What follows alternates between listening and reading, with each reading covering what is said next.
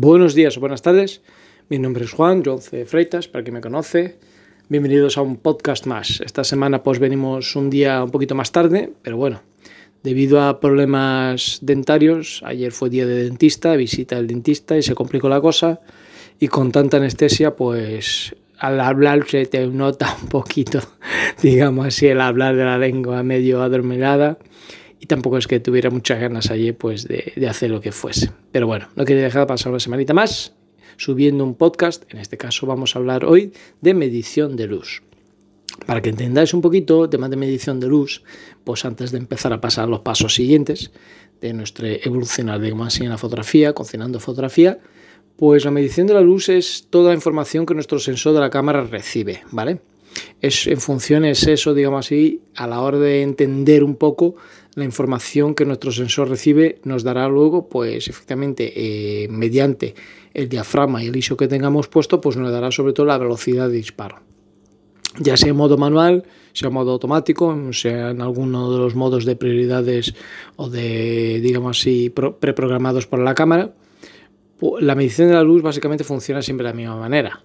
Hay varias cámaras, sí, las cámaras traen varios tipos de mediciones, ya sea el puntual, el matricial y todo lo demás, pero básicamente hay muy poca diferencia entre una parte y otra, casi todas funcionan del mismo sistema.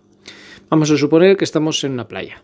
Eh, apuntáis, el sol ya está pegando al horizonte y vosotros metéis el horizonte mirando por vuestra cama justo en medio del encuadre del fotograma por la medición de luz que os va a dar va a ser bastante elevada. ¿Por qué? Porque estáis recibiendo un sol de lleno de frente, mismo teniendo el reflejo del sol en el agua también genera luz y tenéis un sol que es una potencia, un potente foco, digamos así, que genera mucha luz para el sensor. Entonces da una velocidad muy, muy, muy elevada. Pero intentad, por ejemplo, bajar un poco vuestra cámara enfocando más junto a vuestros pies, vamos a suponer que estáis disparando con un 50 milímetros, en que ese, esa línea del horizonte con el sol ya tocando el horizonte, pues se queda por encima del tercio superior de vuestra cámara. Ya es la línea ahí al límite, digamos así, de, de vuestro fotograma, por encima del tercio superior. Veréis que básicamente la velocidad disparando ISO 100, F4, manteniendo los mismos parámetros, veréis que realmente la velocidad ya baja. Ya no disparáis a 1.8000, 1.5000, 1.2000, no. Ya veréis que dispara pues a 1.200, 1.400, 1.800. Va bajando bastante, depende del sitio y de la época del año. Pero bueno, los valores bajan mucho de velocidad.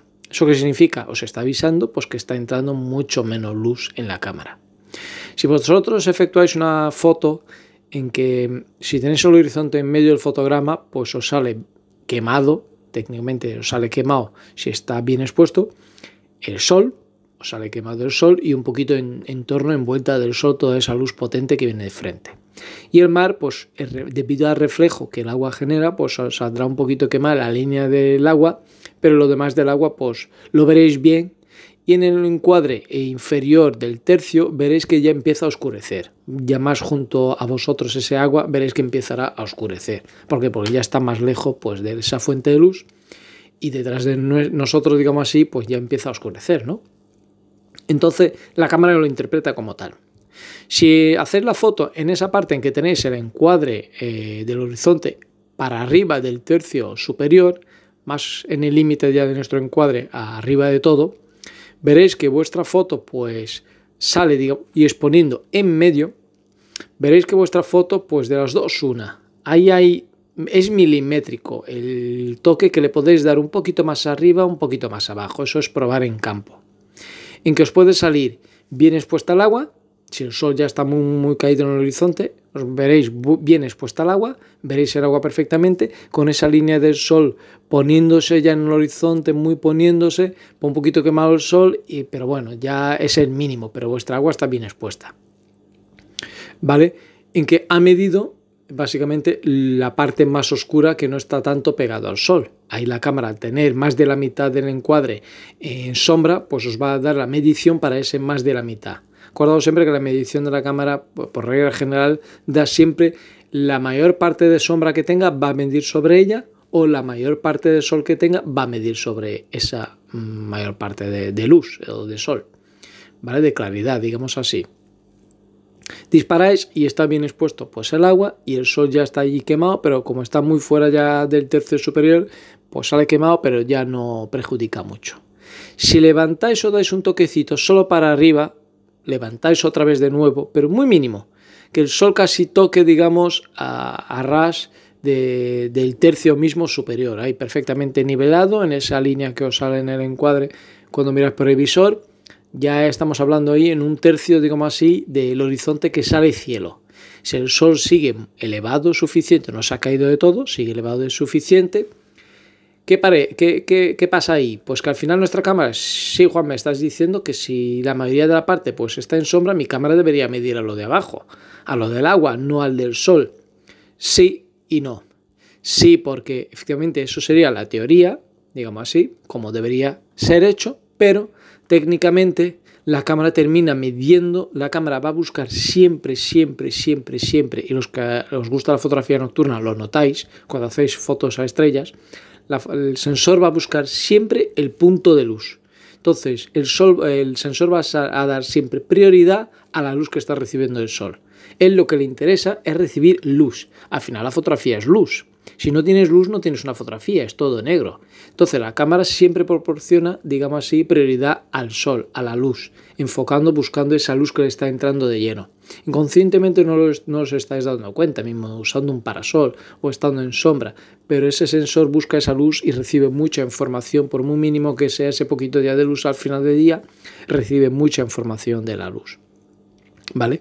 Otra cosa ya, si queréis oscurecer efectivamente el agua mismo teniendo mucha luz recibiendo el sol, pues ya hablamos en exponer o subexponer eh, la fotografía.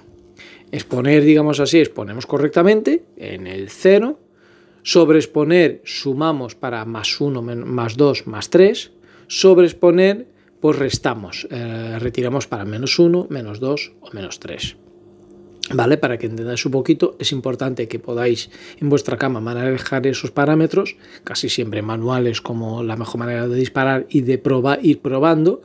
Y además, si no os gusta luego, pues esas fotografías lo borráis. Pero es importante pues que entendáis y probáis sobre la marcha cómo hacerlo o no hacerlo. Yo os recomiendo mucho usar un trípode, que os vayáis a la playa, un pantano, un río, una puesta de sol en vuestra ciudad, lo que sea, y que coloquéis en un trípode. Porque a mano no es lo mismo, porque muy milimétricamente movéis vuestra cámara para arriba, para abajo, y ya el horizonte subo o baja en función un poquito de vuestro movimiento a la hora de cambiar el parámetro, voy a encuadrar, no. Entonces, si lo dejáis en trípode, ya se hizo esa prueba al final del día, veréis que efectivamente en el trípode no hay movimiento ninguno de la cámara y, rápidamente entre foto y foto vais cambiando los parámetros y dices, pues voy a exponer a F4 ISO 100 a ver qué velocidad me da. Pues me está dando 1 mm, por 3000, perfecto, porque esto le está cayendo y tal, y entonces hay mucha luz en mi ambiente, en mi ciudad. Perfecto. Pues ahora cierro el diafragma hasta F8 por la velocidad baja y tenéis un poquito más de oscuridad, digamos así, pues ya reguláis sobreexponiendo, sobreexponiendo o exponiendo correctamente en cero. Eso ya a gusto de cada uno, depende de la foto que queráis o no hacer, ¿vale? A la hora de disparar, digamos así, eh, midiendo la luz, pues lo mismo, dejáis un parámetro fijo, ISO 100, F4, eh, no tocáis nada y probáis directamente eh, hacer una foto a cero, bien expuesta, y luego decís, bueno, ahora voy a subir. Si subo para más uno, más dos, ¿qué pasa? Pues o aguanta o no aguanta, depende si el sol ya está muy bajito, muy flojito, no tiene ya mucha luz, pues sale una buena foto, bien expuesto, es cielo, digamos así, no excesivamente quemado la línea en el horizonte, y bien expuesta, digamos, la ciudad, que se ve, digamos, si estáis en ciudad, pues se ve los edificios y todo demás, no aparece todavía oscuro de todo, porque habéis dado un punto más puntos de luz para más.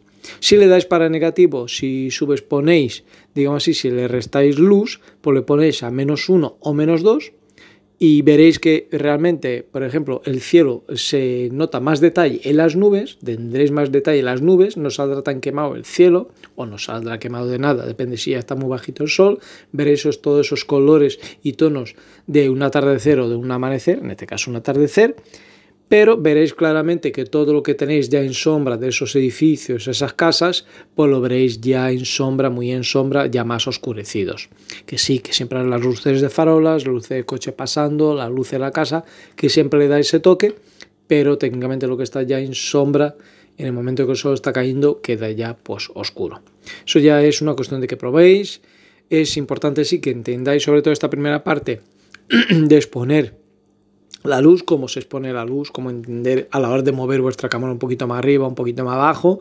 Luego con la práctica eso, pues veréis mil y una técnicas y podréis ir aprendiendo aparte de los filtros y todo demás que siempre podéis optar y aplicar a vuestras técnicas. Nada, ya sabéis, lo importante es practicar, practicar es la base, digamos así, y solo practicando pues aprendemos de una forma más fácil. Yo os dejo aquí un pequeño tip que es que practiquéis el exponiendo sobre todo al atardecer, que es el mejor momento, y veréis que sacáis fotos de cosas que vuestro ojo no está acostumbrado a ver. Ok, en la próxima semana nos vemos otro vídeo más, otro podcast más, digamos así. Y yo más para adelante pues quiero hacer un pequeño vídeo de lo que es en nuestro canal de YouTube, que podéis seguir también y suscribiros en John C. Freitas. Y ahí explicaremos también un poquito los próximos vídeos de, cómo lo hago en alguna fotografía de paisaje por algún sitio que vaya por ahí acompañado de algo que ya veréis en una sorpresa más para adelante. ¿Ok? Nos vemos la semana que viene. Portaos mal y fotografía. Hasta luego.